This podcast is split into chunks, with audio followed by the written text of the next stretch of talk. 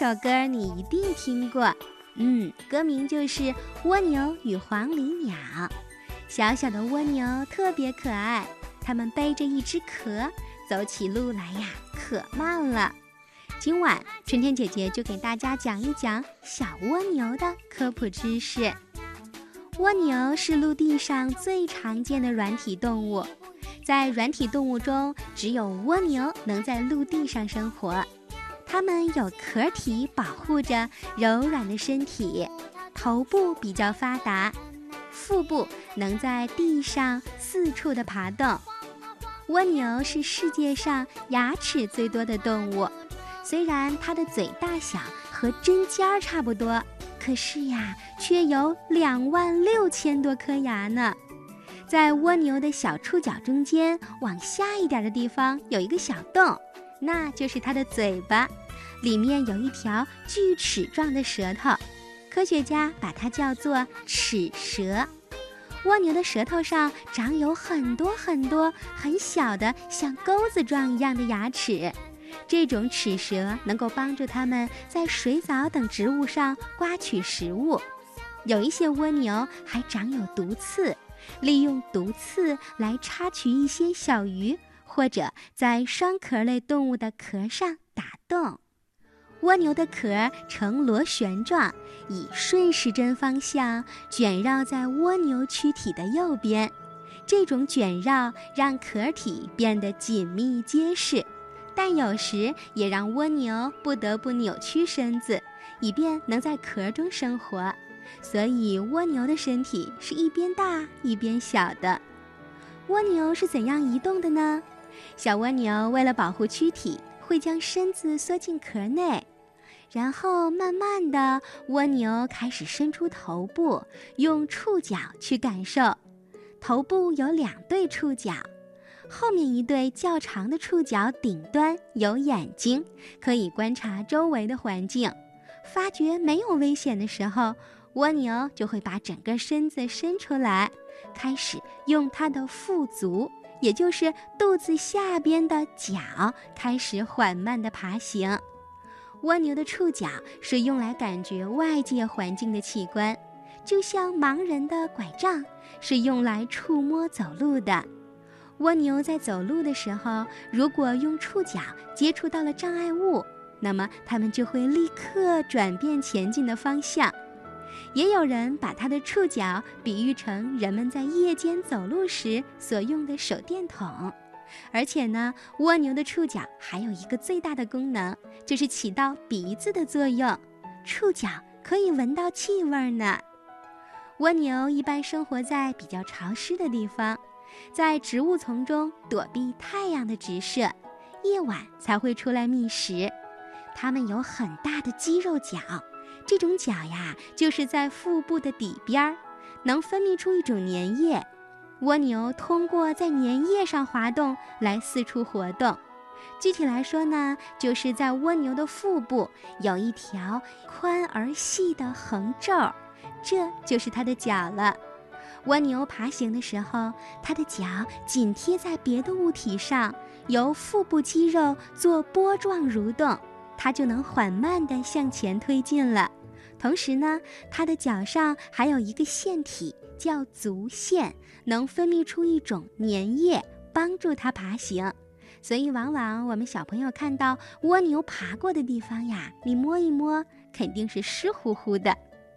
在寒冷地区生活的蜗牛是会冬眠的，在热带生活的蜗牛呢，在夏天也会休眠。在休眠的时候，会分泌出一种粘液，形成一层干膜，把它的壳口封闭住，全身就藏在壳中了。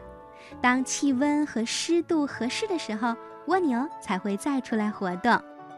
蜗牛几乎分布在全世界各个地方，不同种类的蜗牛体型大小也是不同的。非洲大蜗牛可以长达三十厘米。可是，在北方野生的种类一般还不到一厘米大。蜗牛的天敌很多，鸡、鸭、鸟、蟾蜍、乌龟、蛇、刺猬，这些都会把蜗牛当作食物。萤火虫也主要吃蜗牛。一般蜗牛的寿命可以活到两到三年，最长可以达到七年。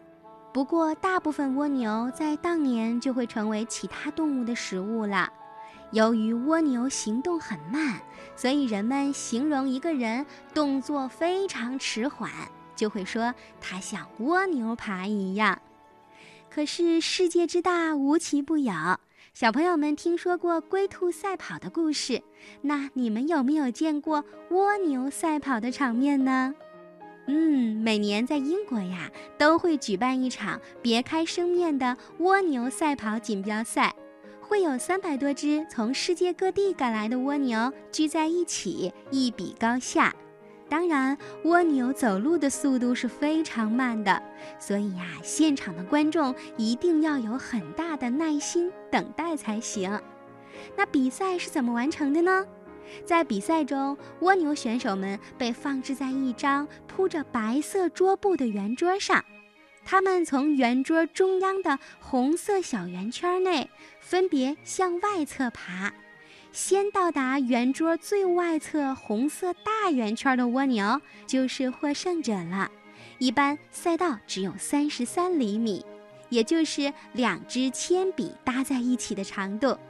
参赛的蜗牛呢，平时要进行大量的细节训练，比如在饮食上，它们要多吃一些沙拉。还要喝大量的水，在比赛前呢，要让蜗牛保持水分。那目前世界蜗牛赛跑锦标赛已经举办过二十多年了，最好的一次成绩是在一九九五年，有一只小蜗牛跑出了两分二十秒的好成绩。春天姐姐看过一个童话，是小蜗牛和妈妈的对话。小蜗牛问妈妈。为什么我们从生下来就要背着这个又硬又重的壳呢？妈妈说：“因为我们的身体没有骨骼的支撑，只能爬行，可又爬不快，所以呀，要靠这个壳来保护我们。”小蜗牛说：“那毛虫姐姐没有骨头，也爬不快，为什么它却不用背着又硬又重的壳呢？”妈妈说：“因为毛虫姐姐能变成蝴蝶，天空会保护它的。”小蜗牛又问了：“那蚯蚓弟弟也没有骨头，也爬不快，也不会变成蝴蝶，为什么它也不用背着壳呢？”妈妈说：“蚯蚓弟弟会钻土，大地会保护它的。”小蜗牛听了妈妈这么说。大哭起来，他觉得我们好可怜呀！天空不保护我们，大地也不保护我们。可是蜗牛妈妈却安慰小蜗牛：“不要紧呀，因为我们有壳，所以我们不靠天，不靠地，我们靠自己。”嗯，小蜗牛好棒呀！它们每天背着自己的壳，也就是自己那个温暖的家，不靠天，不靠地，靠自己最厉害了。好，那听了春天姐姐的介绍，小朋友们对蜗牛是不是更了解了呢？嗯，下周春天姐姐再给大家播讲有趣的动物科普故事吧。